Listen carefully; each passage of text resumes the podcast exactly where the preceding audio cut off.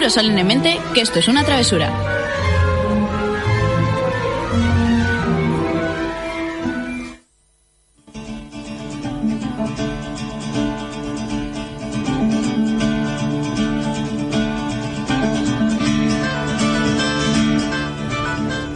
Bienvenidos a Travesura Realizada, vuestro programa de literatura en el que os contamos todas las novedades relacionadas con el mundo de los libros y los cómics y donde los spoilers están penados con la muerte.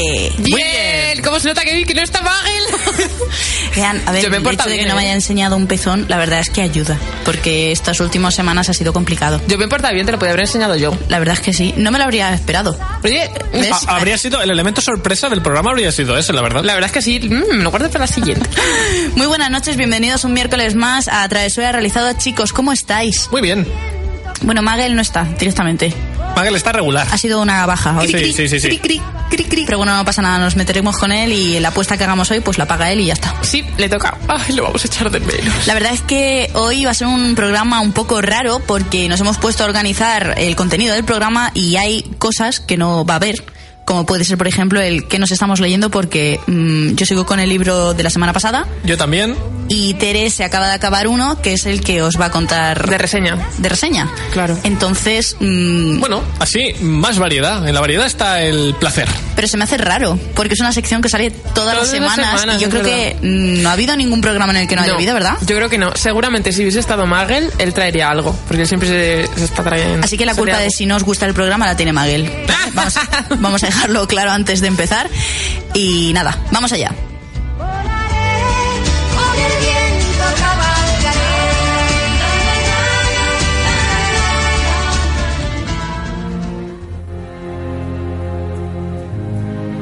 Bueno, a ver, Tere, me has dicho que tenías que contarnos una cosilla. Sí, una cosa que me parece súper curiosa, que no sé si a vosotros os habrá pasado alguna vez.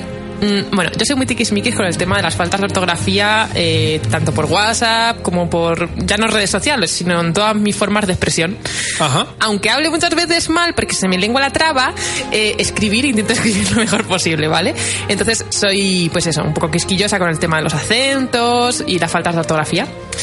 Mm, Bueno, que en verdad eh, no por un acento también se conoce la falta de ortografía. Bueno, vamos a dejarlo. El caso es que no sé si a vosotros os ha pasado, pero a mí mucho y me lío y digo, ¿esto cómo es? ¿Así o así? ¿Sabéis cómo se escribe rayarse o estar rayado? ¿Con ella o con Y? Con... Chan, chan, chan. No, con Y. Con Y. Con Y. Es que es una rayada, nunca mejor dicho. ¡Ah, ja, ja, ja! Venga, pon el No, badabumps. no, no, pero que es, es con Y, ¿verdad? No lo busques, no lo busques, que lo estás buscando, Que no, no, lo que, que busques. no estoy buscando, no estoy buscando eso. Estoy preparando la siguiente canción. Ah, vale. No tenemos. bueno, pues es una rayada. Eh, yo ¿Qué? no, yo.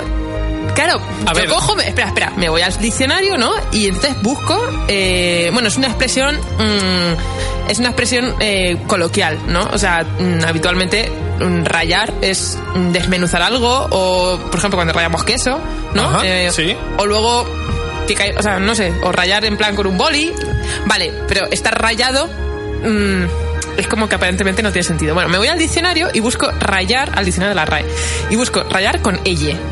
Y significa desmenuzar algo, restregándolo con el rallador. Eso, rayar queso. Ahora me está dando hambre. Eh, molestar, fastidiar con importunidad y pesadez. Entonces, claro, eso de me estás rayando. Claro, me estás es- rayando, se- eso es con, sería- con elle, ¿no? Sí. Espera, espera. Eh, raer, rebañar restos de comida que quedan en una olla o caldera. ¿Es un error? Eh, rebañar. Eh, eso es sinónimo. Ah, vale. O sea, rebañar, raer, que no roer, raer. Rebañar y raer son sinónimos, sinónimos de rayar como una ca- rayar en plan voy a rayar la, sal- la sartén pues es un sinónimo de, de rebañar la comida que queda Ajá. Eh, también hablar descaradamente eso es, Bueno, son las acepciones También ¿vale? eso, eso es rayar con... rayar Con, con elle. Elle. vale y ahora voy a la ¿Qué Y sentido tiene todo aquí? y ahora voy a la Y y entonces pone hacer eh, o tirar rayas. Tirar rayas, no sé, no sé, que cada uno piense cómo tirar una raya. En caso, tacharlo manuscrito o impreso, con una o varias rayas. Eso, rayar con el boli, Sí. en plan. O sea, aquí ya estamos hablando de rayar con el boli, que ya es con Y, obviamente. Sí, eso sí. Subrayar, que también es con Y, eso era más claro. Sí. Estropear o deteriorar una superficie lisa o pulida con rayas o incisiones. Lo, lo- lo típico, que Sí. estás ahí con el Sí. cuchillico, chiqui, chiqui, chiqui. En las mesas de, de los restaurantes, sobre todo, que dices, ¿pero por qué? O, o los pupitres del O los cole. pupitres. también. eh, yo, sí. Yo eso lo odiaba, tío. Eh, Bueno, eh, hay muchas más. Dicho de una cosa, confinar con otra, amanecer, alborear, rayar el alba, ¿vale? Rayar cuando raya el alba, eso es también con Y. Sobresalir o, disti- o distinguir entre otras prendas, sí, prendas o acciones. Eh, dicho de una cosa, semejarse en otra, acercarse, igualarla. Rayar en lo ridículo. Ese rayar en lo ridículo, ese rayar también es con Y. Yo es que nunca he dicho que raye lo ridículo. Y en Argentina, Chile y creo que es Uruguay, enloquecer, volverse loco. Entonces, por una parte, la confusión podría venir de la segunda acepción de rayar con ella que he dicho, que es eh, molestar, fastidiar, con Claro. oportunidad y pesadez. Que eso sí sería ella. Y otra, esta que es la de volverse loco, que es con Y. Exacto. Entonces, eh, bueno, eh, al final, eh, el diccionario panhispánico de dudas nos saca de esa duda y dice que rayarse con Ajá. Em, a ver, espera. Se me ha ido. Eh, que rayarse en el habla coloquial de varios países de América, especialmente en el cono sur y en el habla juvenil de España, se usa como intransitivo pronominal, rayarse, con sentido que va desde trastornarse, volverse loco, a enojarse o hartarse. O sea que incluyen las dos. Sí, pero teóricamente rayarse de me estás rayando Con Y. es con Y. Bueno, pues dentro de mi, fuerte. de mi falta de conocimiento sobre esto que acabo de aprender, eh, lo había dicho bien. Sí, era una rayada, así que no os rayéis, que ya sabemos que rayarse es con Y. ya Oye, está, pero- se me ha ido. Qué curioso. No, pero es es que curioso, me ha ¿eh? gustado. Una cosa, ¿cómo, ¿cómo estás tú en tu día a día y dices, oye, mm, voy, a, voy a resolver esta duda en, Pero en a ti no directo"? te ha pasado que una expresión que usas todos los días, Claro. un día aburrido o que tienes que hacer algo importante, en vez de hacer algo- importante piensas, oye, ¿esto cómo se escribe? ¿No te ha pasado nunca? Sí, sí, sí. De hecho, A mí- Pues sí. ella ha tenido el, el tiempo suficiente como para mirarlo. Aquí es cuando toda mi familia se preocupa y decían, esta chiquita supuestamente estaba estudiando el MIR, pero vemos que no, que está aquí preocupada por la ortografía de rayarse. Está con Y, con ella. No, pero es que es así, es una... Eso, una, mm, un coloquialismo que se usa a menudo y yo empecé a pensar, claro, lo tenía que escribir, además esto fue por WhatsApp, voy a decir, no me rayes. Y dije, uy, rayar, de rayarme, de me estás rayando como un queso rayado, o de rayo de rayo de subrayo. ¡Buah! Y, Y ya ahí está. entró el bucle, ¿no? Y ya le soluciona. Yo es que cuando no sé cómo se escribe una palabra le busco un sinónimo. No me, claro, Digo, no, no me... Eso es lo que hice yo, no voy me a salir loca. Si no sé cómo se hace, lo cambio a una que sepa qué es. Digo, porque para muy quedarte burra, claro, pues... pues muy no la- inteligente. no. Eso fue lo que hice yo también. Cogí y dije, eh, no me mo- mo- molestes. Punto. Oye, pues me ha molado la curiosidad. Ya no me va a surgir la duda.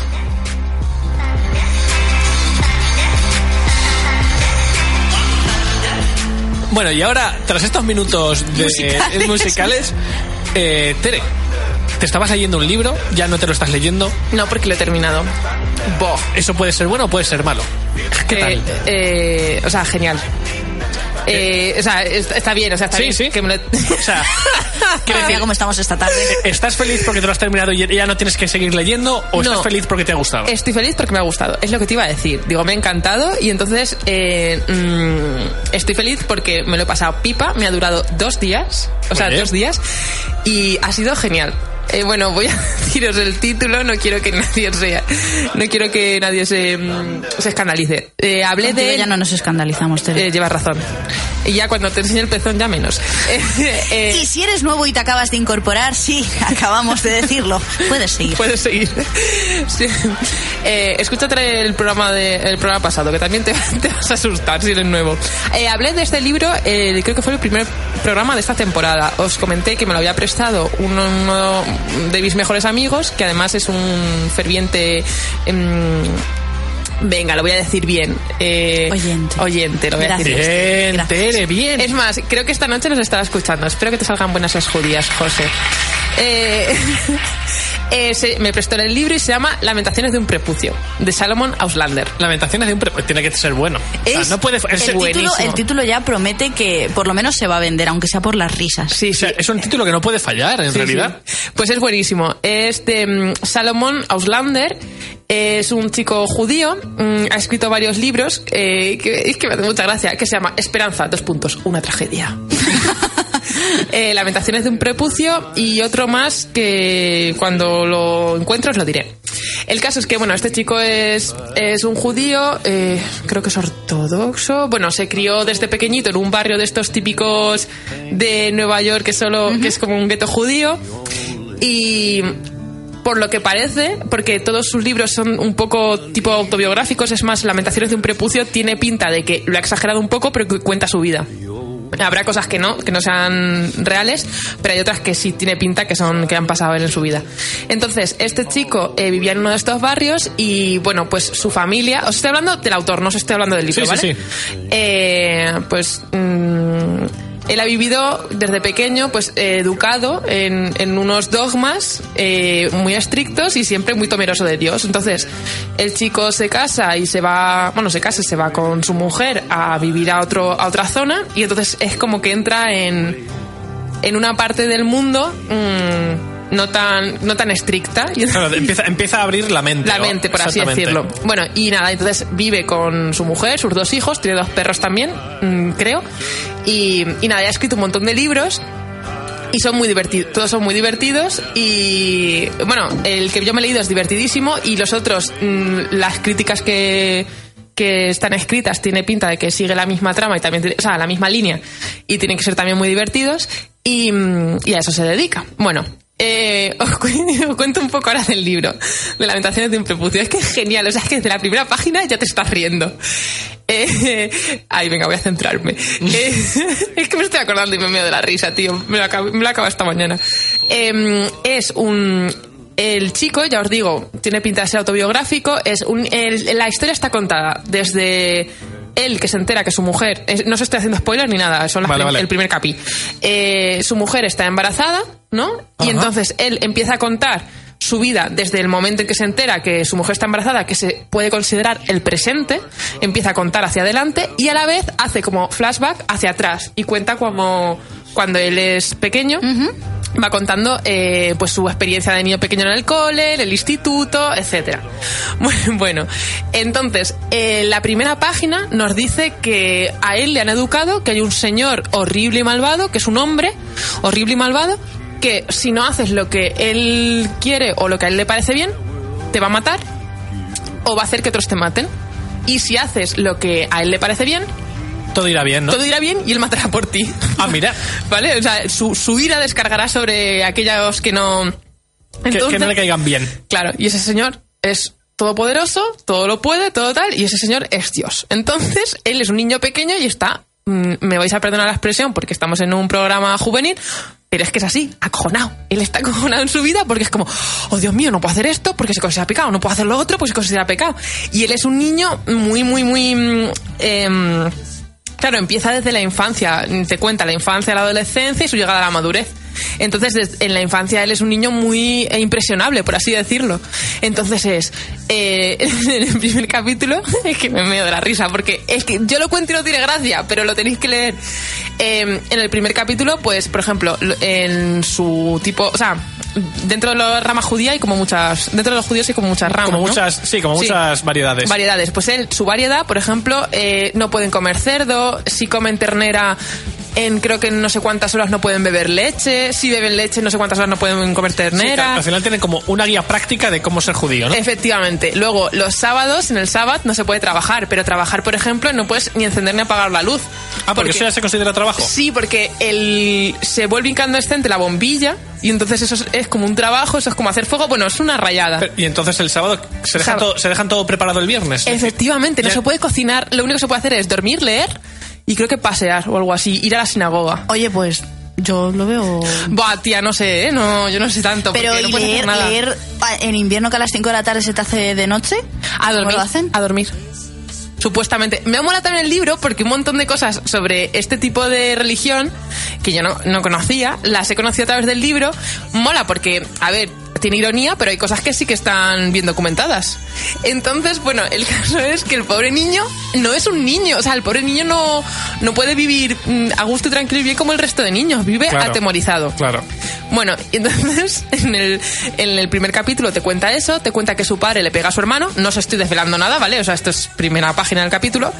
Y entonces eh, un amiguito suyo eh, un día falta a clase y los profes le dicen que eh, no ha ido a clase porque el padre ha muerto.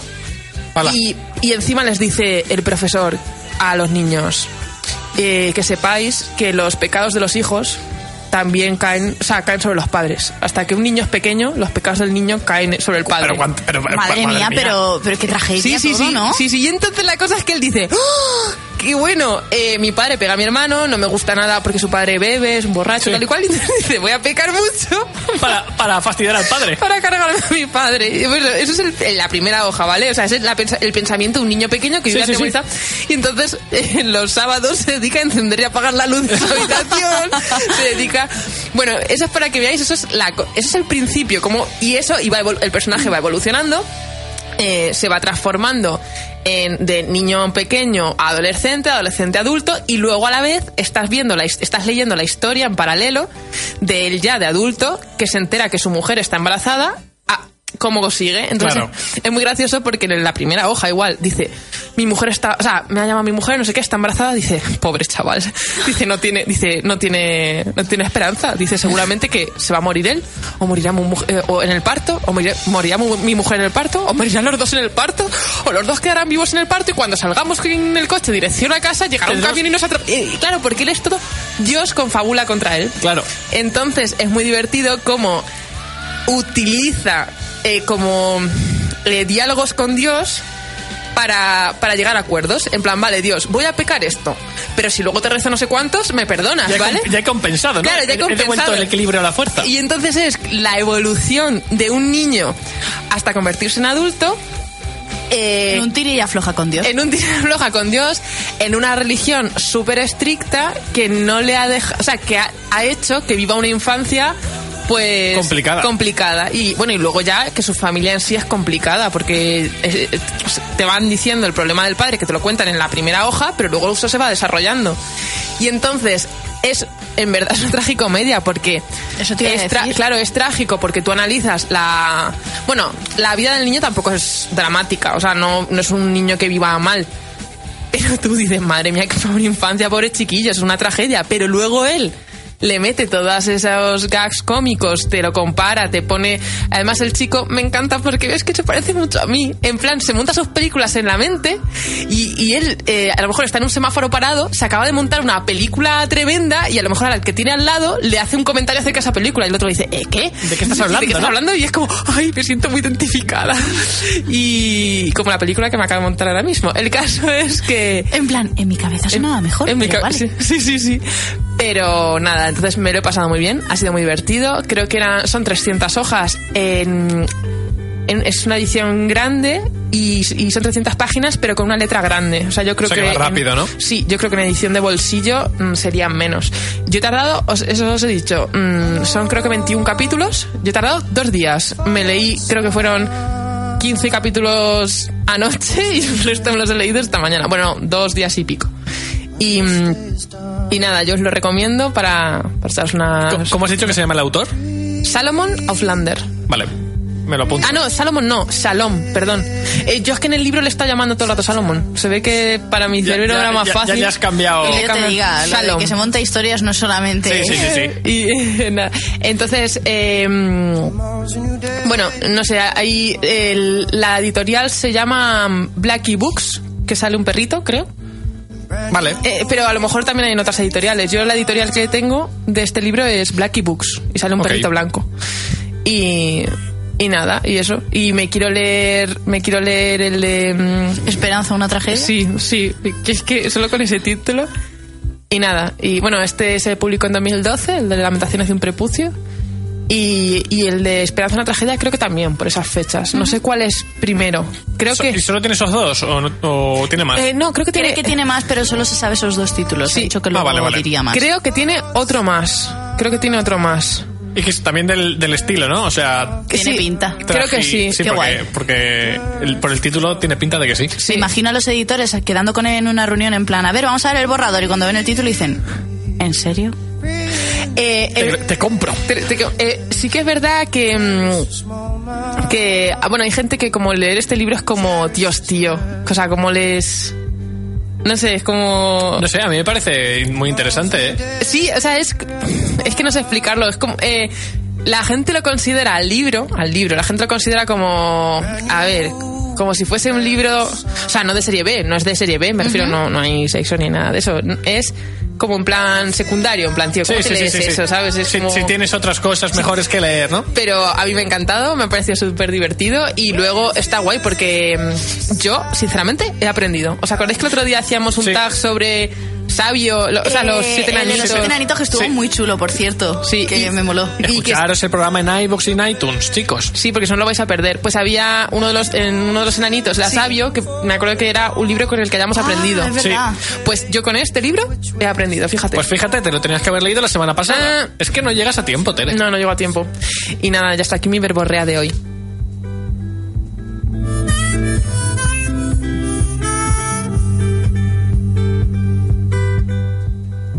Bueno, pues yo ahora quiero eh, comentaros una cosa y es que no sé si os habéis dado cuenta, de pe- pero queda un mes, un mes para que se acabe el año.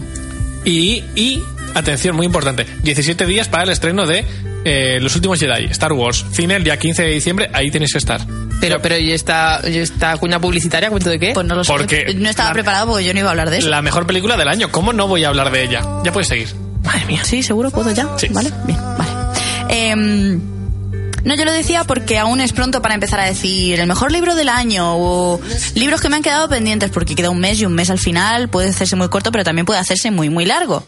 Pero sí quería preguntaros si vosotros os habéis hecho un reto de lecturas de este año como por ejemplo en Goodreads que te puedes hacer Sí. un, un Un, sí, un reto, re- tal reto, cual, un reto de lecturas, diciendo pues eh, a principios de año, bueno, lo puedes hacer en cualquier momento, pero lo suyo es hacerlo en enero. Pues yo me quiero leer este año tantos libros. ¿Cómo lo lleváis? Eh, pues yo pensaba que lo iba a cumplir y se me ha desinflado el tema desde octubre, porque me había marcado 20 libros para leerme en 2017 y llevo 13. Está la cosa complicada. ¿Cuánto has dicho? ¿20? 20 me marqué. Bueno, tampoco te quedan tantos. Hombre, pues me tengo que leer en un mes 7 Siete. libros. Bo, pues yo llegué a hacerlo, ¿o no? No lo sé. Es que no me acuerdo. Yo me marqué 20 y hasta, o sea, iba muy bien de media hasta que llegué a la guía del autostopista galáctico que me ha... Que te has atascado ahí. Me ha atascado. Es que de hecho ha estado así como dos o tres semanas sin Más, leer. sin leer nada. Pero sin leer Has nada. estado rebotado. En total ha sido un Con mes. Entre, entre, entre que empecé con el libro, decidí dejarlo y me ha animado a empezarme el de De Adam Baker, que os hablé la semana pasada. En total ha sido un mes. Entonces ahí me, he cargado totalmente las estadísticas. Las estadísticas. Oh, qué pena. Yo por mi parte, eh, lo que no me acuerdo es cuántos me puse el año pasado, pero este año me puse 45. Y llevo 40.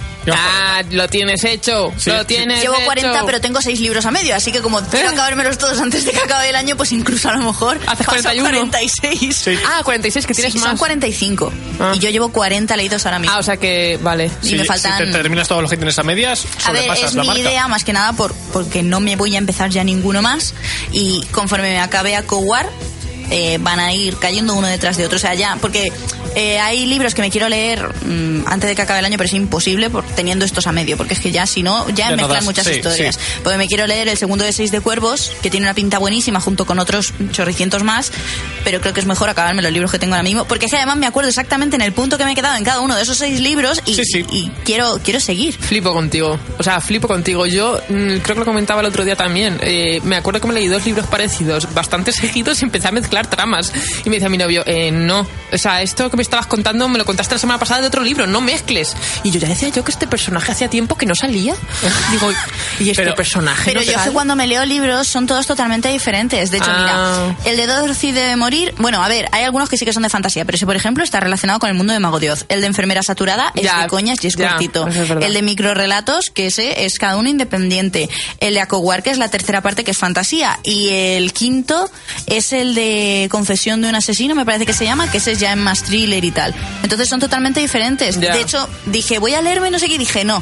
Voy a acabarme los que tengo que son de fantasía porque si no al final yo soy la primera que puedo mezclar, pero lo que hago es que si me estoy leyendo varios Eh, son, son diferentes, son de distinta temática. yo si no, no, no. No. No, porque soy la primera que luego mezclo, me pasa igual. Pero claro, la- el, el secreto está en que si te vas a leer varios, que sean de diferente temática. Chicos, si no lo habéis probado, está muy bien. Porque cuando te cansas de uno, enganchas otro. O también puedes leerte uno, acabarlo y empezar otro.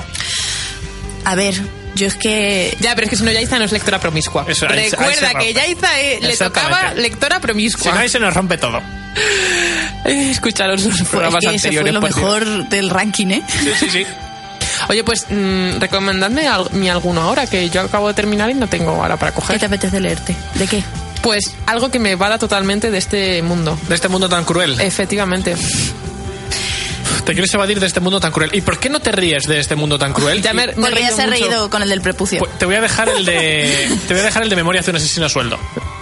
Eh, Ese es. Ese no se lo leí yo eh, claro. te- ah, te lo dejé ya. Sí. ¿Es verdad? Claro. Ah, que- fíjate, si, Sí. es que, si es que ese libro era para ti. Está ya, claro. sí me lo leí. Pues Ay, ya, pues yo te mi, diría- mi recomendación era esa. Yo ya. Ah, te has cumplido. He Yo te diría que te pruebas a leer el de una corte de rosas y espinas. que es el de la, ter- el- la trilogía que me estoy leyendo yo ¿Me- ahora. ¿Me, lo puedes prestar? Sí. ¡Yujú! ¿Has visto? Eh, cortamos aquí el contenido en directo para recomendarnos libros. Pero vamos a ver, así van a saber nuestras próximas lecturas. No Claro. pasa nada, no hay Ya ningún está. problema. Además, mira, tú vas a tener la suerte de que si te gustan y te los quieres leer, eh, la trilogía está publicada. Y, lo- Ah, y- y los tiene todos, así Y que. yo los tengo todos. Hazte con todos. Eso es Pokémon, ¿no? Dios mío, venga, vamos a cambiar ya de sección, por Dios.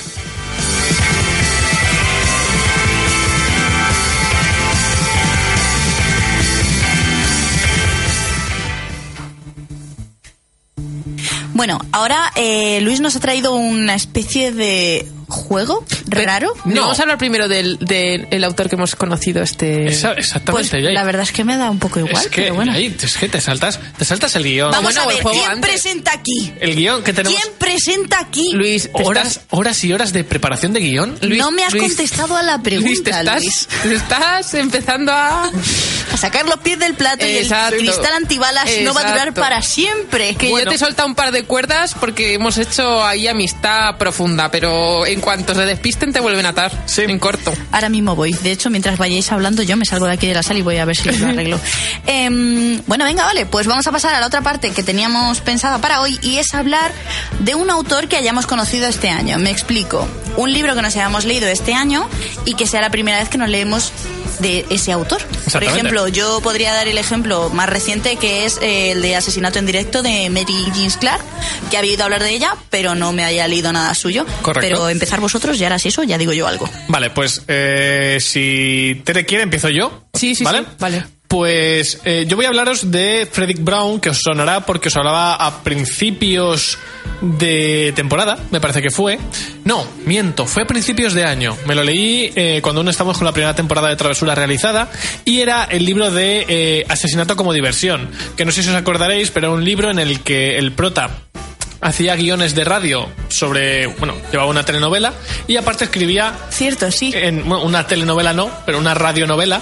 Y aparte estaba escribiendo guiones sobre asesinatos que él quería, él quería trabajar como, como escritor. Y bueno, de repente, cuando empieza el libro, empieza a ver cómo hay un asesino que está recreando las muertes que él tiene previstas incluir en sus libros. Pero claro, eh, el tema es que nadie ha visto los papeles, no sabe cómo puede ser que se estén eh, recreando los asesinatos y demás. El libro fue una pasada, que me parece que además Tere también se lo leyó y Sí. también te gustó bastante. Sí. Y bueno, quería hablaros de él, porque es un, un escritor que bueno, ya falleció, porque él nació el 29 de octubre del, del 1906 y murió en el 72, pero tuvo una vida bastante, bastante complicada. Yo pensaba que iba a ser un escritor que hubiera tenido bastante más fama en vida y no es así en absoluto, de hecho lo pasó bastante mal y ha sido ahora, con el paso de los años, cuando de verdad... eh, Qué rabia da eso. Sí, cuando, cuando se le ha empezado a reconocer de verdad ha sido mm, hace relativamente poco. Y os cuento un poco, ¿vale? Él, eh, bueno, como os digo, nació en 1906, murió en 1972 y estuvo... eh, ¿En 1906? nació en 1906, sí. Ostras. Sí, sí. Pues la verdad es que la novela a, que, a que no parece, no, a que no parece que tenga tanto tiempo. es totalmente actual. Es que es lo que me gusta de este tío. Y por Qué lo fuerte. visto, por lo visto, ahora te contaré, parece que nos hemos leído una de sus peores novelas. ¡Ah! Venga, sigue hablando. O sea, parece ser que él. Bueno, ahora, ahora te cuento. Sigue, el tema es que fue un escritor que se centró sobre todo en tema de ciencia ficción y misterio. La que nosotros Lo nos que más leímos. gusta. La que nosotros nos leímos, que fue eh, Asesinato como diversión, era una de las que tiene de misterio. Pero aparte, se le conocía por eh, hacer microcuentos, cuentos de entre una y, y tres páginas de duración, ¿vale? O sea, muy cortitos. Y por lo visto, eh, todos esos cuentos tenían eh, un inicio bastante normalito, pero en esas tres páginas daba tiempo a que pegara un giro de guion brutal y el final siempre fuera sorprendente. Y entonces se le empezó a conocer por eso y de ahí pasó a hacer novelas de misterio. Dijo, oye, si en tres páginas estoy consiguiendo sorprender a la gente, ¿qué pasará si me pongo a hacer novelas de misterio con un guion en condiciones? Y bueno, de ahí empezaron a salir sus sus obras más famosas, ¿vale? Eh, ¿Qué pasó? Que por desgracia él eh, tenía muy poco dinero, nunca tuvo una seguridad financiera estable. De hecho, eh, bueno, se le consideraba escritor pulp y escribía obras sin parar, ¿vale? Era de los que. ¿Qué es, qué es escritor pulp? Pues ahora después, ahora después te cuento. Ah, vale.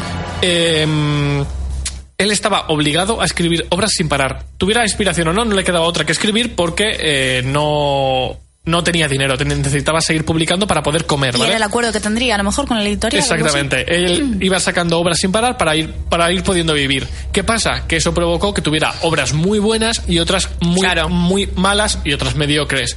Y eso provocó que al final el público no se terminara de fiar de comprarle las novelas, porque claro, sí, en una me sorprendes, pero resulta que en la siguiente me has clavado un libro bastante nefasto. Entonces al final, pues la gente no se terminaba de, fiar de él. Él trabajaba aparte, eh, de hecho no trabajaba solo como escritor, trabajaba también como corrector de pruebas en una imprenta y de hecho solo pudo dedicar 14 años de toda su vida a trabajar de verdad como escritor a tiempo completo. Fíjate. O sea, de toda su vida solo pudo dedicarle 14 años. Y ahora, cuando veáis el número de novelas publicadas, vais a flipar, porque en 14 años todo lo que publicó demuestra que de verdad iba a, a tope. A, tope. Bueno, eh, él aparte se casó dos veces, tuvo dos hijos y parece ser que su, su, su, gran afición, aparte de escribir, era tocar la flauta, que era lo que le inspiraba para escribir luego muchas de las novelas que, que, que lanzó, ¿vale? Y bueno, su primer relato de ciencia ficción eh, fue Aún no es el fin y lo publicó en 1941 en una edición de verano de, de, una revista de la época, en plan como un micro relato en una columna de la revista, muy en segundo plano, y parece ser que llamó mucho la atención precisamente por el giro de guion que pegaba eh, al final de, del micro relato, que estamos hablando de una. De, sí, de, de una columna. No hay, no hay, no hay espacio, diciendo, claro, no, hay espacio, no hay espacio para mucho. Y fijaros, en 1944 eh, publicó un cuento llamado Arena, que era un cuento de ciencia ficción en el que la Tierra era atacada por unos alienígenas. Pues eh, en ese momento se estaba emitiendo Star Trek y los propios guionistas cogieron la idea del, del, cuento y adaptaron uno de los capítulos de la serie. Fíjate, eh, que eso claro, es historia pura de la televisión. Tuvieron que hablar con él porque le dijeron, oye, mira, hemos cogido, te hemos copiado la idea. Mm, te vamos a pagar. Un beso. Te vamos a, no, no, te vamos a pagar por lo que saquemos de este capítulo porque la idea del guion, o sea, la, la idea del capítulo es la de tu cuento. Qué guay. O sea, y eso fue... Oye, pues fueron honrados. Sí, sí, sí, porque podrían, podrían sí, haberle cambiado el nombre claro. y haber cambiado tres datos y ya está. Pero fíjate, la verdad es que fue, fue un punto, ¿vale? Eh, y luego, bueno, pues él se fue moviendo, como os digo, entre la ciencia ficción, el misterio y demás. Pero, ¿cuál es el problema? Al final, eh, era un hombre, mmm, como os digo, con problemas económicos y eso provocó que terminara dándose la bebida. Eh, se volvió mm. una, un alcohólico y eso pues obviamente afectó a la, a la, productividad, al ritmo al que estaba escribiendo, a la calidad de los libros y al final eh, pues terminó pasándole factura con los fans que mm, poco a poco fueron dejando a un lado sus obras porque no se podían fiar de la calidad que, que, estaba sacando. Y fijaros, pese a eso, pese a eso, en 1948 ganó el premio eh, de Edgar Allan Poe a la mejor obra narrativa criminal eh, por la novela policíaca La trampa fabulosa, que parece ser que es una de sus mejores novelas. Pues apunta la que no la tenemos sí, que esa, esa, esa, es una de las que de las que tengo pendiente. Y Philip Dick, que si no me equivoco, Tere, tú sí. has, es el escritor de de la brújula dorada o no? Eh, no, ese es Philip, ese es Philip Pullman. Pullman. Ah, cierto. Bueno, pues Philip Dick eh, dijo que eh, The Waverys, que es uno de, una novela de ciencia ficción, fue eh, la novela de ciencia ficción que marcó a todos los escritores que vinieron después. O sea, es la novela que dio que dio inspiración a los escritores que empezaron a, a, trabajar en ciencia ficción a partir de ese momento. Es decir, que ha tenido ciertas obras muy, muy relevantes por desgracia poco conocidas por el público general, pero sí que han conseguido influir en los escritores que han trabajado después en esos géneros. Y bueno, el tema está en que eh, una vez muerto, eh, a raíz de La trampa fabulosa, que de hecho es su primera novela de misterio, eh, que salió justo un año antes de Asesinato como diversión, uh -huh. empezó a coger reconocimiento una vez muerto con esa novela y fue cuando se empezó a hacer famoso de verdad. Y empezaron, a, empezaron a destacar las novelas de calidad. De, ya, entre todo lo que había entre escrito. todo lo que había escrito. Porque para que os hagáis una idea, ¿vale? ¡Jo, qué rabia! En, en 14 años que trabajó como escritor, tiene eh, pues mira, os lo voy a decir, 33 novelas, O sea, Y- iba a lo mejor a dos y algo por año. 18 relatos cortos. Ah, pues ya verás 18 lo que te voy a cuentos, entre ahora. 18 cuentos y relatos cortos. Y aparte 33 novelas. Y ahí destacan la que os digo de... em, dentro de mi- del género de misterio, Trampa Fabulosa, que es la- fue la primera novela de misterio que escribió.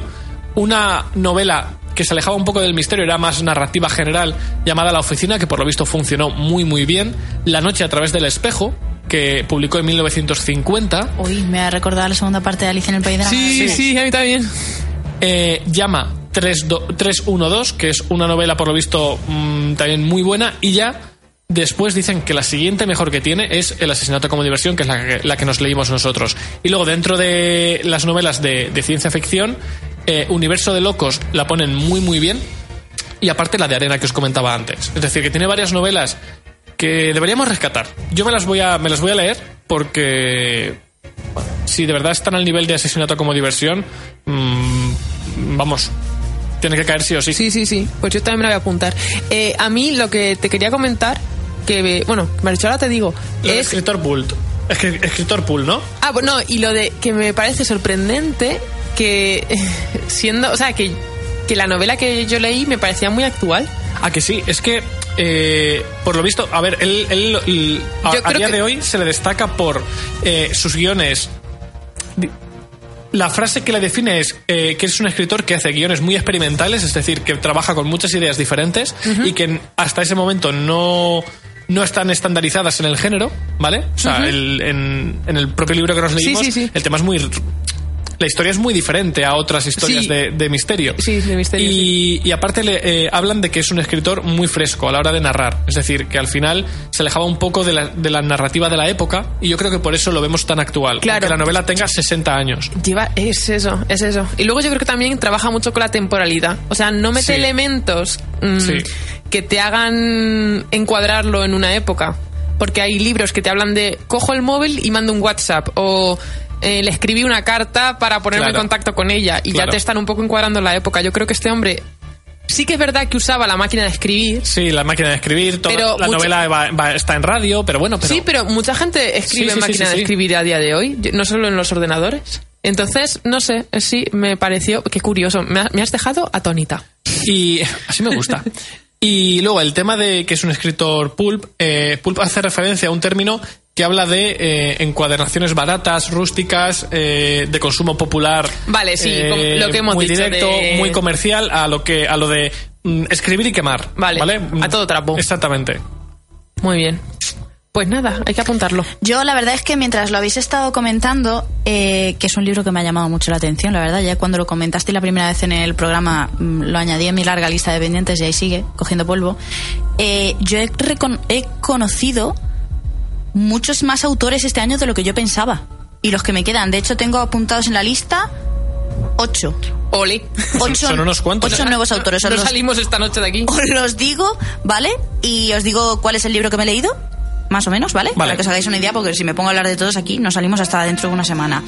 El primero es Mary Jean Clark, que es la que os he dicho antes, de Asesinato en Directo, que Ajá. de esta mujer me he leído el primero, pero eh, me tengo que leer más, porque además eh, ya está confirmado que hay como una segunda parte, o hay continuación de, de este de este libro, de esta historia, del programa que hacen de televisión en el que intentan resolver casos de hace más de 30 años. Y el primero era brutal, así que los tengo que seguir. Luego de Lisa Gardner, por ejemplo, que es la de Y yo a ti más, que Sí. ese también me flipó, que estuvo muy bien y la segunda parte me la voy a leer el año que viene, porque ya este año no cuenta. Alice Kellen con los dos libros de romántica, el de 23 otoños antes de ti o, y- o 20... Bueno, no me acuerdo de los nombres, pero eran dos así raros, ¿vale? Pues esos dos. es que eran 23... Es que no creo que sean 23 ot- otoños antes de ti, porque Sí, son puede ser. 23 años antes de Claro, ti. claro. Mm, no, son- Espérate son- que lo voy a mirar y te lo voy a decir. Es que no me lo sé de memoria, de verdad. Muchos, muchos años, ¿no? Me parece a mí eso. No, tiene lógica. Es que era, eran, eran, ay mía, de verdad, qué hombre de poca fe. Es que eran más o menos unos títulos así. Espérate a ver si se carga este te lo digo. Eh, Sigue con el siguiente. el siguiente es David Lozano, que me leí Valkyria. Mira, los tengo aquí. Son eh, 23 otoños antes de ti. Lo ve. Vaya. Tenía Y, yo razón. eh, Sí, eso tiene. Y 33 razones para volver a verte. Pero es en el orden inverso. 33 Ajá. razones va antes. Eh, David Lozano, por ejemplo, fue con Valkyria, pero igual, eh, bueno, aparte de que ya lo conocí en persona y si ya me había encantado con el libro, cuando lo conocí en persona ya dije, ya está, hasta aquí. Eh, igual quiero leerme más libros suyos. De hecho, tengo el de Hyde, que me lo compré cuando lo conocí. Pero tampoco me ha dado tiempo a leérmelo. Me lo empecé, me dio mal rollo porque estaba de guardia en el hospital. Y era un libro un poco raro. Lo contaste, lo contaste. Y tuve que dejar de leerlo y ya no, me- ya no lo seguí leyendo, pero lo tengo ahí. Eh, obviamente Rick Riordan, que ya... Sí, eh, con, con, iba a decir con- Peter Jackson, con Percy con Jackson. Percy Jackson eh, ha empezado, pero esto no va a acabar nunca porque me quedan no sé cuántos libros pendientes de sagas de más... De más Yo creo que al ritmo, protas. al ritmo al que vas leyendo, eh, nunca vas a llegar a ponerte al día con, con Rick Jordan. Porque siempre va a haber, siempre va a sacar más libros antes de que te dé Pues tiempo a como con todo. Brandon Sanderson, pero yo soy Sí. feliz. No, no, claro. Quiero decir, no tengo problema. El problema es que estos meses me he cargado la estadística. Desde que acabó el verano, eh, igual que antes me leía un montón más, es que ahora mismo no me da tiempo. O sea, ahora mismo es que estoy leyendo nada. Nada, porque me cuesta un montón. Entonces, claro, tengo muchos libros Nada, solo debería- seis- so- solo llevo No, los llevo, al- enrollados. lo- los llevo empezados, pero realmente ahora mismo solo me estoy leyendo a Coward y cuando puedo. Ayer me iba a poner a leer y me quedé durmiendo antes de coger el libro. Es que no me da tiempo. Entonces, eh, unas cosas por las otras. Los 40 que me he leído hasta ahora, vale, pero estos últimos meses la estoy cagando por todas las. Pero bueno. Eh, otra que, me, que he conocido este año es Trudy Canavan. Que bueno, en esta es medio trampa porque Trudy Canavan sí la conocía, pero no me había leído nada suyo. Pero es que con el que me he leído, pues como que no hemos empezado con buen pie. Que es el de Magia Robada, Que no te gustó. que uff. Y tengo la segunda parte esperándome, que es la guía de las tormentas o algo así, y que no sé, no sé cuándo me lo voy a leer, porque había una parte de la historia que estaba interesante, pero ganaba la que era más rollo. Entonces, lo tengo ahí, ya veremos. A lo mejor cuando saque la tercera parte, que no creo que le quede mucho, a lo mejor me animo y digo, bueno, como ya va a salir Claro. la tercera parte, me termino la trilogía. Pero no lo sé. La siguiente es Julius Baugh, que es la de Marfil y Hueso. Que Marfil Ah, y Hueso sí, medio que y la segunda parte era un poco más flojilla. De hecho, no Pero sé sí si dijiste que te gustó, ¿no? Más pero porque me lo leí de una porque, bueno, de una no, mentira, me lo leí a lo mejor en dos o tres días porque quería leerme otros libros, pero dije, es que o me leo este que lo tengo pendiente desde hace ya mucho o no me lo leo. Entonces está interesante, pero no es... Hablas de la segunda parte, ¿no? Sí, la de Obsidiana y Estrellas. La primera estaba curiosa porque era de la prehistoria y no Claro, me que leído nada por el estilo. si yo me- recordaba que decía El problema es que como tengo tantos libros pendientes y quiero leerme tanto, llegó un momento que dije, voy a cogerme este y dije, no, voy a leerme el de Obsidiana y. Estrellas, que la historia ya la he empezado, ya sé cuál es. Y bueno, tiene cosas guay, pero la verdad es que da un bajón. Da un bajón de que yo ya no sé qué le queda por contar a la autora, me parece que le queda otro libro. Pero bueno, Mm. no sé. Y ya la última es Sarah J. Maas con el tema de Acoma, Acowar, Acomaf y... Y otra, Acotar. y otra cosa, ¿no? Y bueno, con esta igual. ¿De qué sea, van? Es el de una corte de rosa y espinas. Ah, es que vale. son las son las siglas que usan eh, de inglés, pero ya las hemos cogido para español también. Entonces es una corte de rosa y espinas es acotar, Ah, una vale, corte vale. de niebla y furia que es el segundo es acomaf y una corte de alas y ruina que es el tercero que me estoy leyendo ahora es acowar. Ah, vale, Entonces vale. si tú lo buscas en cualquier red social Te va a salir antes como que eso. encontrarlo en español lo encuentras con el hashtag en inglés. Vale, vale, vale. Y la verdad es que estoy muy contenta con los libros que me estoy leyendo este año porque, por ejemplo, de estos autores, quitando uno o dos que pues me dan un poco más igual, el resto tengo ganas de seguir leyendo libros suyos. Sí, sí. Entonces, y la verdad es que es si solo pudieras positivo. quedarte con uno de los autores, porque, claro, aquí has hecho trampa. Trampa. ¿Por qué? Porque había Porque que era hablar uno. de un autor, así Vamos que a ver. estás obligada a elegir. Voy a volver a repetir la pregunta de hace un rato. ¿Quién presenta aquí el Oh, Dios programa? mío, Luis se nos está subiendo, como se nota Pues- que no está Magel aquí para darle... Habrá que atarla a ella y a mí ya dejarme un poquito más de libertad. Bueno, primero me tenéis que pillar, que aunque la sala sea pequeña, como Bueno, mucho. tienes que quedarte con uno. Pues con Rick Riordan. Lo sabía, lo sabía. Ah, O sea, te quedas con, Ri- Me quedo con Rick antes Riordan. que con la de Acowar y eso. Es que no me acaba de cobar. Pero yo me, es que con Rick Riordan sé que me esperan tantas cosas guays. Con esta, con Sarah J. Por ejemplo, pues sé que tiene libros que me pueden llamar la atención, pero lo que quiero es acabarme y ver qué saca de esta historia los, los spin-offs y todos los eh, libros que quiere sacar próximamente después. Pero es que con Rick Jordan ya tengo libros en casa esperándome y que tengo unas ganas que gana a todos los demás, la verdad. Y si tuviera que quedarme con un español, que creo que es el único de la lista, ah, no, son dos, sería David Lozano. Que solo me he leído ese libro, el de Valkyria, pero me da pie a leerme otros más. Pero sin que me dé miedo por la noche, entonces pues no sé cuándo me los podré leer. Tere, Yo, mi descubrimiento este año ha sido Margaret Atwood. La, ¿quién era esta señora? Pues la escritora de, mm, del cuento de la... mm, ¿El cuento de la criada? Sí. Que ahora ha salido la serie en Netflix y todo eso. Pues mm, es alucinante porque eh, bueno, no sé, me, me ha sorprendido, no, no, no conocía a esta mujer y es interesantísima. Yo la verdad es que tengo el defecto, bueno, seguro que vosotros también lo hacéis, que cuando te lees un libro que te ha gustado, pues indagas un poco eso en la vida del escritor y ves sus obras. Yo no lo hago nunca. No, nunca, ¿no? No. No, no, que no, que de ¿Cómo que no? no lo hago, que pero no. míralo si, te- si, lo si acabas de Pero- denunciar pero- a seis Pero, personas. pero, pero yo no te he nombrado nada de su vida. O sea, vosotros lo que. Quiero decir, yo con vosotros, una de las cosas, de las muchas que he aprendido es a interesarme por la vida de los escritores, pero de los míos es que me da exactamente igual. O Ah, sea, sí, de Rothfuss sé tantas cosas porque Magel las ha contado aquí y tú las has contado aquí, pero Ah. a mí lo que me interesa. No sé si es bueno o malo. Hombre, su Pero a obra- mí lo que me interesa es a lo mejor los Pero- libros que ha podido publicar. es pero decir, no, su obra sí que se la pero, pero no su vida, no cómo Ah, ha llegado bueno, a ya. escribir eso. A mí me llama mucho la atención cuando lo contáis, pero a mí no me sale buscarlo. Ya, ya, ya. A mí al contrario, yo sí. O sea, yo porque al, fin- al Cotilla. final... No, porque al final conocer la vida del autor Sí, te hace... es- te hace entender mejor los libros que, Que- está escribiendo. sí, sí, sí, o sea, en La Rueda del Tiempo, por ejemplo, la vida de Robert, de, De Robert Jordan. Dos- de Robert Robert Jordan, Jordan. eh, ha influido muchísimo en el desarrollo de los personajes. Es que hay personajes, la mayor parte de los personajes están basados en parte de su propio de su propia vida. Entonces, Pues fíjate, es que a mí nunca me ha, no sé. O sea, luego me llama la atención, pero yo en casa no digo, ay, me ha gustado mucho este libro de Sarah J. Maas, por ejemplo. Voy a ver qué es de su vida. No, es que, Yo- yo sí. No sé, Yo sí que lo hago. ha- yo es que investigo todo. O sea, o sea, De hecho, de J.K. Rowling, por ejemplo, con el tema de Harry Potter, con cómo le ayudó en su vida y tal, yo eso lo descubrí hace unos meses. Y el libro me lo leí hace un- una vida ya casi. Y nunca me ha llamado la atención decir, oye, una de mis autoras favoritas, a ver qué hizo en su vida, qué, Yo ¿por sé- qué escribió esto? No. Yo investigo todo, o sea, tengo esas inquietudes, me, fíjate. me termino el libro y, me, y hablo- hablo- o sea, investigo sobre el autor. Veo una película y me pongo a estudiar sobre la sobre la curiosidades El- de la peli, de la el- peli. de la saga en general. a Bueno, ver, las curiosidades sí, pero pero, de- pero en cuanto todo. a la vida del que lo ha creado, es que no. yo no sé. estudio sobre, sobre todo lo que veo, leo o juego. O sea, de hecho, el lunes fui a ver Saw 8 y al Ay, salir Dios mío, vamos a cortarle ya el rollo. Bueno, pues estaba hablando yo de Margaret Atwood. estuve una hora estudiando sobre el, sobre el No, por universo. Dios, es, que hay- es que es lo que mola. El universo de Sao, que Pues qué cosa claro. más horrible y asquerosa del mundo. Asquerosa con G. ¿Qué va? Que se note. Vale, ya te dejamos seguir, por cierto. No, bueno, sí es lo de menos. Lo que pasa es que no quería que hablaras de Sao. Odio Pues es Sao. muy bonito. eh. Es- Sí, es- precioso. es- es- Lo recomiendan cuatro de cada cinco dentistas. Es una metáfora sobre, sobre la, la importancia de valorar tu vida. Eh, eh, ya. Yo la valoro sin tener que ver Saw. Eso te iba a No, me caso, luego la valoras más. Eh, bueno, os voy a hablar de Margaret Atwood, que a mí la verdad es que me ha dejado eh, anonadada.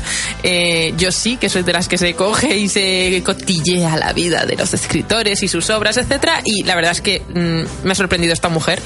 Eh, ha estudiado filología inglesa, ha estudiado también, entendi- he entendido que francesa también, o no sé si francés, o sea, no lo sé, filosofía. Y bueno, y es, es escritora, ha dado clases en universidad, tiene una cantidad de mm, premios y distinciones alucinante. Es, eh, bueno, eh, ganó el premio Príncipe de Asturias de las Letras en 2008. Que yo, esto, pues fíjate que si me, me suelo enterar de los premios Príncipe de Asturias, pues no, pues este no me enteré. Eh, es miembro de un montón de academias, mm, Real Sociedad Canadiense. Bueno, ah, decir que es de Canadá, perdón, que es que no, Sí, no lo he cierto. nombrado. Y Eh, tiene 78 años lo, ya. lo daba por hecho. Sí, sí, sí, tiene 78 años. Jope. Pues ahora se tiene que estar haciendo de oro con tanta serie y tanta Sí, cosa. y tanta. Sí, bueno, pues mm, la mujer, nada, eh, siempre ha estado en contacto con la naturaleza porque su padre era zoólogo. Y una cosa muy curiosa que es que su religión es panteísta, que no conocía esa religión, el Sí. panteísmo, que por lo visto es como que la naturaleza, el universo y tal, como que todo es Dios. O sea, ellos no tienen. Un eh, foco fijo. Exacto, que yo, yo creo que me, yo me estoy empezando a considerar panteísta porque no es en plan. Una única figura. Exacto. A ver, lo, lo que, mm, lo que los panteístas eh, creen es que el universo, la naturaleza y Dios Es lo mismo. son lo mismo, Es todo. exactamente. Bueno, el caso es que, no sé, me gusta su filosofía. Es una mujer que eh, lucha por. O sea, es, es muy mm, activa, eh, luchando por los derechos humanos. Donó un pre- el, el dinero de un premio eh, para col- colaborar con causas medioambientales.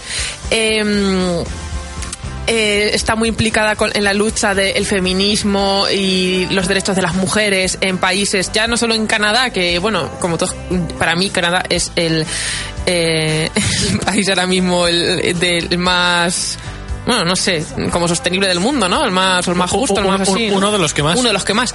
Bueno, pues en Canadá y en otros países del mundo es, es una mujer que, que lucha mucho por los derechos tanto de las personas como del medio ambiente y tal. Y, y la verdad es que me ha alucinado porque yo comulgo bastante con eso. Eh, tiene una trayectoria mm, literaria enorme, larguísima. Creo que Sí. ha escrito veintitantas novelas, un montón de ensayos, cuentos para niños, eh, di- em, para la radio también. eh, hay gui- que- ha hecho guiones, guiones De, guiones de televisión, de televisión, radio, de radio. O sea, es alucinante. hasta obras de teatro. Oh, sí, sí, esta mujer tiene de todo. Y no sé, es que me, me ha dejado muerta porque no la con No sé, una mujer tan interesante. mm, eh, pensaba que iba que iba a haber oído hablar de ella antes y no. Y no. Y nada, eh, me leí el, el cuento de la criada. eh, también lo conoceréis por la serie de Netflix. Exactamente. Eh, básicamente es como está, está ambientado en una distopía, en un mundo distópico donde es que no sé cómo contarlo para tampoco hacer es- Para no hacer muy spoiler, difícil ¿no? porque yo lo poco que me he enterado lo considero spoiler y es como, ¿Qué, qué sabes tú? pues es que no lo quiero contar por si me matáis. Mm, no, yo te digo, yo te digo, si es spoiler yo te digo para, porque como yo lo sé, Cuando ya lo he dicho, para. no me refiero Que las mujeres que pueden sí, vale, no, eso no es spoiler. es un bien muy preciado. Sí. Hay muy poquitas y las que tienen las tienen sometidas, las tienen casi que encerradas Sí. en casas para, en, o sea, las parejas pudientes, las, Sí. los más ricos y tal, pues están el hombre y la mujer y luego aparte una mujer que pueda procrear, ¿no? sí. Parece que sí, sí, sí, sí. Pues eso. Vale, bueno, pues esa es la trama como por arriba, por así decirlo. Entonces, eso no es spoiler. Luego hay como una subtrama Y por que debajo. la prota es una chica de estas. Sí, luego hay una subtrama por debajo y otra más profunda que mm, que no, o sea, ahí no se ha hecho spoiler, está bien, o sea, no pasa nada. ¿Sabíais que había una serie del cuento de la criada eh, que se emitió en 1974? Sí, yo eso no lo pues sabía. no. Solo aporto datos valiosos. Datos ¿eh? valiosos. Así soy yo. Creo que una de sus novelas eh, también se adaptó al cine. Puede ser. No sé si es eh, renaciendo, resurgiendo o algo así. Otra de sus novelas que es muy conocida, que ahora mismo está también muy eh, en todas las redes sí. sociales, es Alice Grace, ¿no? ¿Se llama? ¿No es así? Sí, Ali- alias Grace. Alias Grace, que es otra de las Esa nuevas la series de. Netflix. Pues Sí, está en Netflix pues, también. eh, Ah. Esa se publicó en España en el 96. Pues es curioso porque yo he preguntado a gente que se, que se ha visto la peli, uy, que se ha visto la peli, que se ha visto la serie en Netflix y que también se ha leído la novela. Y es curioso porque, bueno, claro, eh, la serie de Netflix no siguen del todo. O sea, es que la novela es diferente, obviamente, como toda serie, es que es una, la serie es una adaptación. Pero a la gente le ha gustado más eh, la novela por cómo trata, eh, por así decirlo, los, eso, los derechos de la mujer, eh, luego la subtrama que he dicho de la subtrama, porque es que, es que no lo puedo contar, porque esto sí que es spoiler. Pero, mm, bueno, más que spoiler no, sería decir algo, no es un spoiler, pero, sería decir una pista, no, Ya- Ya entrarías en el terreno de condenada con la muerte, ¿no? sería decir una pista que a lo mejor luego lo dices, ah, pues mira, no había caído en esto, que el libro no te lo pone, Sí, pero sí. si lo sabes ya vas con otro... Claro, con otra sabes, mentalidad, Con otra sí. mentalidad. Bueno, el caso es que la gente que se ha leído el libro, como trata asuntos como más eh, derechos de las personas, de eh, feminismo y tal, eh, eso en la serie no sale tanto. En la Ajá. serie se basan más, o se centran más, por así decirlo, en, en las relaciones entre ellos y la trama principal, pero luego debajo hay otra que en el libro sí que está muy bien escrito.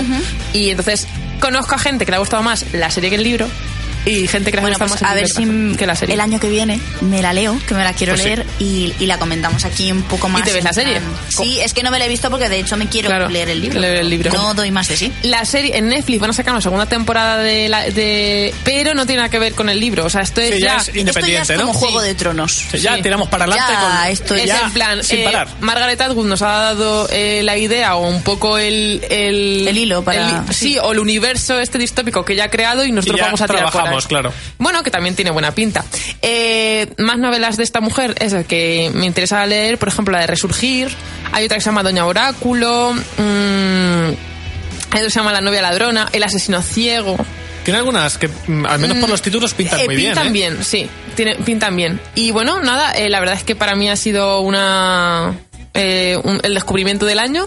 Quiero seguir indagando en sus obras, quiero seguir leyendo y ya os comentaré. Por ahora lo que he visto me ha gustado mucho y, y la verdad es que me siento, o sea, identificada. Me gusta eh, la línea que lleva. Entonces. Pues deciros que ha estado nominada al premio Nobel de Literatura. Ah, sí, eso no, mira, eso no lo sabía. Y Madre que mía. aparte este año ha ganado tres premios eh, ya. Ha ganado el premio Frank Kafka, el premio de la paz del comercio del libero alemán y el National Books Critic eh, Circle Lifetime Around the world. Around the world.